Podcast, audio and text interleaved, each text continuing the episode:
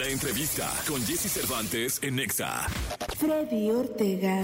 Freddy Ortega es uno de los actores de comedia más reconocidos de México. Junto con su hermano Germán, forman el dúo conocido como los Mascabrothers, quienes conquistaron al público como Igor y Frankie, la jitomata y la perejila, entre otros. Hoy aquí en la cabina de Jesse Cervantes, en Nexa con nosotros se encuentra Freddy Ortega. 9 de la mañana en punto, 9 de la mañana en punto, tiempo del centro del país. Es un verdadero placer, un honor, un privilegio tener a uno de los eh, actores, de los comediantes más importantes que ha tenido este país en los últimos tiempos. Y es cierto. ¿Ya llegó? No, di- dime si mentí. No lo sé, bueno, gracias, ¿no? No, pero, gracias, esto es, es todo el trabajo que, que has hecho, todo lo que has trabajado, sudado, sufrido, eh, emprendido. Eso sí, todo eso sí. Y la verdad es que te felicito porque no me equivoqué en lo más mínimo en lo que dije y lo digo a conciencia. Muchas gracias, querido Jesse. Pues estoy muy agradecido con tus palabras y obviamente con la gente que durante todos estos años ha seguido nues- nuestro, trabajo, ¿no? Lo único que tengo es agradecimiento y pues nada más. Y seguimos, como bien lo dices, trabajando. Ahorita desde temprano, vámonos, vamos a, a, a seguir este generando la chuleta, ¿no? Oye, Freddy, ¿en qué momento te das cuenta que puedes ser comediante, que, que te gusta la comedia? Fíjate que era un- fue algo accidental, o sea, re- cuando yo siempre viví separado de mi hermano Germán y cuando coincidimos ya viviendo con mi mamá, era todo el tiempo. Ya traíamos como ese resorte, ¿me entiendes? De, de jugar, jugar, jugar, jugar y a todo encontrar el punto, la óptica de la comedia pasara lo que pasara. ¿sabes? O sea, hasta en un velorio de alguien muy querido. Y no es que nos diera gusto, simple y sencillamente, pues así traes el resorte. Y un día fue así de aterrizar todas esas cosas al papel y un amigo se encontró ese libreto y me dijo, ¿qué es esto? Dije, pues un show que escribí. Y me dijo, oye, vamos a hacerlo. Le dije, no tengo lana. Me dijo, yo acabo de vender un edificio, vamos a hacerlo. Y él lo produjo. Entonces, a- ahí nos, nos dimos cuenta. Creo que es importante que tú eh, puedas darte cuenta cuál es tu habilidad. La gente no nace con talento, nace con habilidad. Cuando la desarrolla se vuelve un talento. Entonces lo que hicimos nosotros es tomarlo en serio. Ajá. Después de que nos dimos cuenta que el público se podía reír, o bueno, se reía con nuestras cosas. Entonces decidimos llevarlo más lejos. ¿no? Oye, ¿qué tan fácil o difícil es crear un personaje? Mira, no hay fórmulas. La, la gente es la que lo, lo adopta o no, ¿sabes? O sea, tú finalmente lo que haces como actor se te desarrolla la- mucho la observación. Ajá. Y los grandes, eh, este, grandes personajes, ¿no? Como, por ejemplo, el vagabundo de Chaplin, o como Cantinflas, o como muchos otros, fueron eh, producto de observar a varias personas. Nuestros personajes así han sido. Observar de aquí, de aquí, de aquí, y de repente, wow, ya es todo un personaje. Y la gente sabe si le da bola o no. ¿Me entiendes? Te lo pide o no. Entonces, no hay una fórmula realmente. O sea, es complicado, sí, atinarle. Oye, y, y este asunto, porque no hay nada más importante, me imagino, al hacer un personaje, que consolidarlo. Sí. Es decir, que lo sacas y luego que este personaje te vayas dando cuenta que es todo un éxito. Un éxito en un teatro, un éxito en una pantalla. Hoy hay muchísimas pantallas, ¿no? Y de muchos tipos. Eh, ¿Cuál es el termómetro para saber que ya es un madra, bueno, que ya es un éxito? Cuando la gente hace tus gimmicks en la calle. Yo un día le dije a mi hermano Germán, cuando, cuando nosotros entramos a Televisa eh, y teníamos los personajes de los cocineros, dije, el día que en este pasillo nos griten jugando los, la gente de, de escenografía, esto, perejila, ¿qué pasó? Dije, ya entró. Y justo en ese tramo, donde un día habíamos caminado y le comenté eso, estando en Televisa un día, unos, una gente de, de, escenografía nos gritó, Perejila, ¿qué pasó? O sea, ahí está, ¿sabes? Cuando la gente replica tus, tus gimmicks. Oye, y hoy eh, este, este asunto de las redes nos ha tocado a todos, es decir, a nosotros en la radio, en la televisión.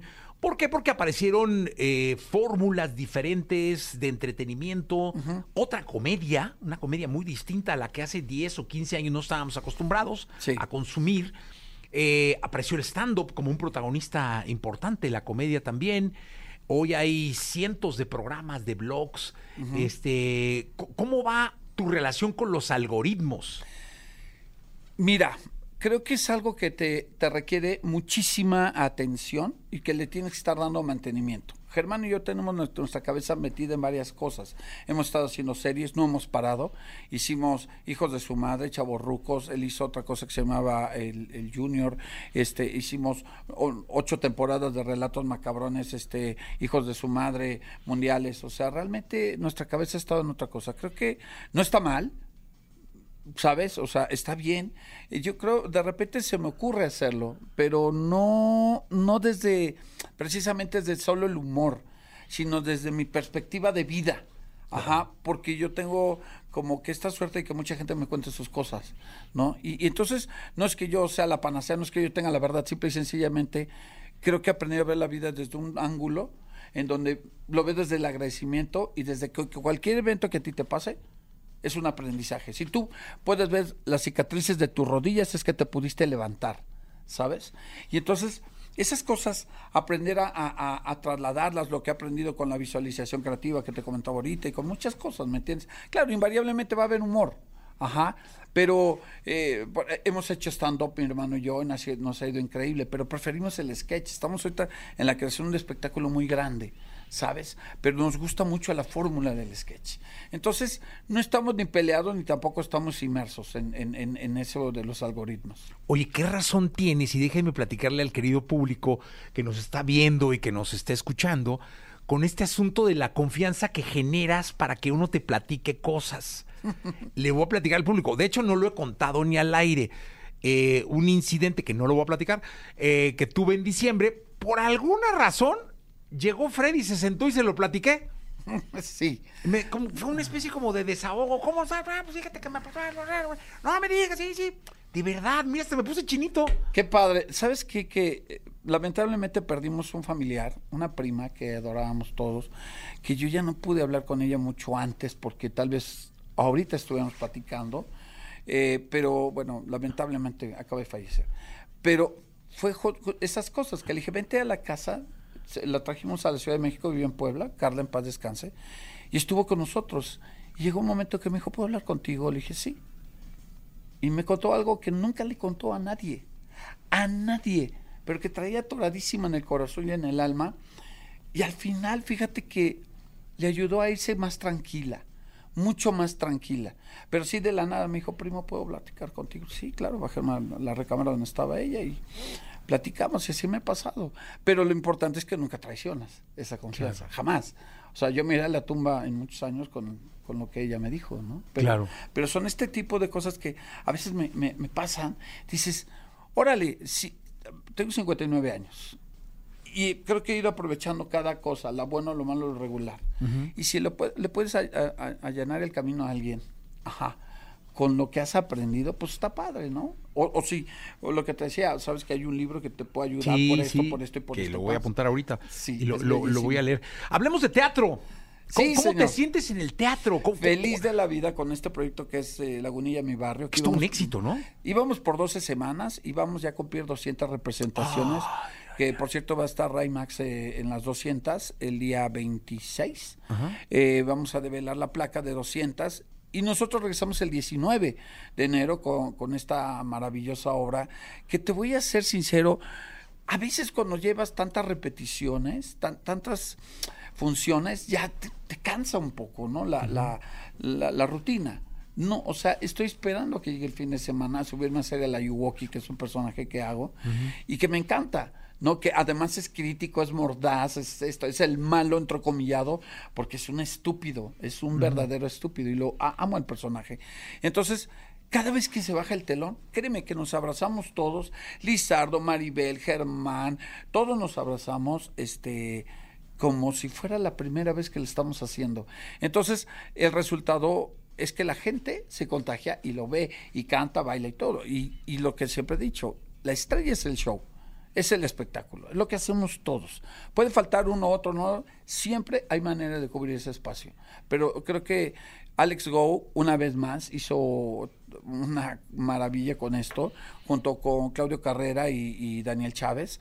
Entonces, creo que está increíble que la gente que no lo ha visto, vale la pena que la vaya a ver. No, no sé cuánto tiempo más estemos, porque eh, después de Lagunilla viene una obra que estamos planeando, que intermedia, antes de hacer Spamalot nuevamente eh, a finales de año.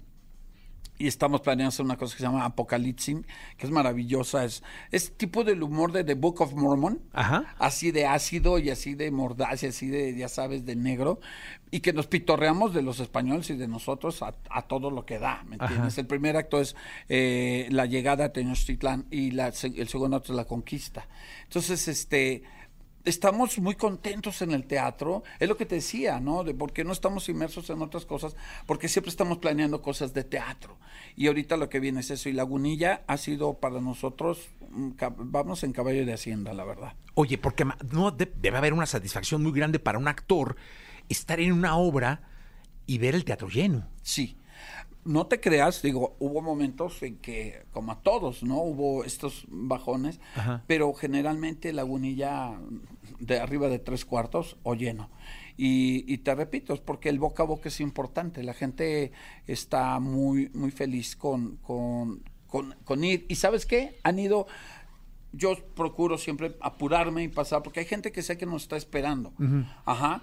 Y, y no, yo no soy de que me guste o no me gusten las fotos, simplemente sé que la gente está allá afuera esperando una fotografía de cualquiera de nosotros. Claro. Entonces yo me apuro y me dicen, señor, es la sexta vez que vengo a verla. Es la quinta vez que vengo a verla. Dices, bueno, qué padre, ¿no? Porque van descubriendo cosas. Y siempre hay detallitos, ¿no? Que van saliendo, cosas que están de moda, que pasó algo en las noticias de la política, o en la- en las noticias mundiales, o las noticias de lo que sea. O ya sabes que tenemos aquí grandes personalidades que nos dan siempre de Uf. qué hablar. Entonces, este, pues, siempre va- va- vamos, vamos a- al, al pie. Oye, Freddy, mira, eh, mira cómo te, te quiere México, Culiacán, Hermosillo, Guadalajara, Cuernavaca, Naucalpan, Morelia y Mérida te mandan saludar, entre algunos otros también aquí de la Ciudad de México, eh, por WhatsApp, por a decir redes. besos por Culiacán, pero sí se iba, se iba a escuchar feo. Ay, sí, esos yo me los brinco. Estaría hermosillo, ¿verdad? Oye, qué bonito es el, el- el- el calor de la gente, ¿no? A dónde Hermoso. llegas y cómo llegas. Yo por eso prefiero el teatro, porque la, la respuesta es inmediata. Cuando haces televisión, lo agradezco y lo amo, ajá, pero eh, la respuesta es inmediata. Lo que digas, ahí tienes su respuesta. O no. ¿Me entiendes? Un día me acuerdo que un, un gag que siempre funciona, Germán se voltea y más me hizo cara y así de, ¿qué está pasando acá? ¿Me entiendes? Porque pues te pasa. Claro. nos han pasado todas esas cosas. Pero sí, ah, amo hacer teatro, porque ahí ves el resultado luego, luego. Y, y que puedes mejorar. De- pero de, de un segundo al otro, ¿eh? Oye, O sea, ¿cuál es el personaje de tu vida, Freddy Ortega? Ese, Freddy Ortega. sí. Qué Te voy a decir por qué, porque mi nombre real es José Miguel Rojas. Pero el, el- el hacer Freddy Ortega, que es un tipo que se dedica todo el tiempo a estar creando, eh, dirigiendo, inventando cosas, ese es- creo que es el mejor, porque de ahí se derivan todos los demás.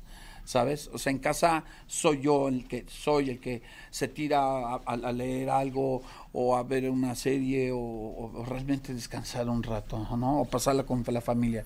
Pero creo que el mejor personaje es ese. Ah, Creo. pues qué bonita respuesta.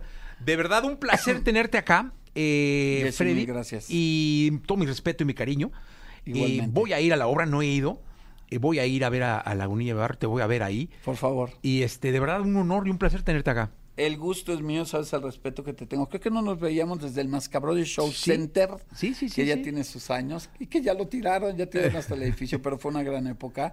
Y sabes el respeto y el cariño que, que te tenemos todos los que nos dedicamos a esto, porque nos ayudas a difundir el trabajo y nunca con amarillismo, y eso se te agradece. No, no, yo para mí el respeto a, a la persona es lo más importante. Gracias, y el ponderar el trabajo que hacen para divertirnos y entretenernos es también vital. Gracias, hermano, de verdad, muchas gracias. Y a ti, toda esta gente increíble que está aquí, pues imagino todos los están chameando acá para que uno venga y diga sus cosas y las promueva. Mil gracias de verdad a todos y cada uno, de verdad, gracias. verdad. Ortega, muchas gracias. Gracias, Jessy. Gracias. 9 de la mañana, 14 minutos. Continuamos. Mira, te están aplaudiendo. Gracias. Gracias.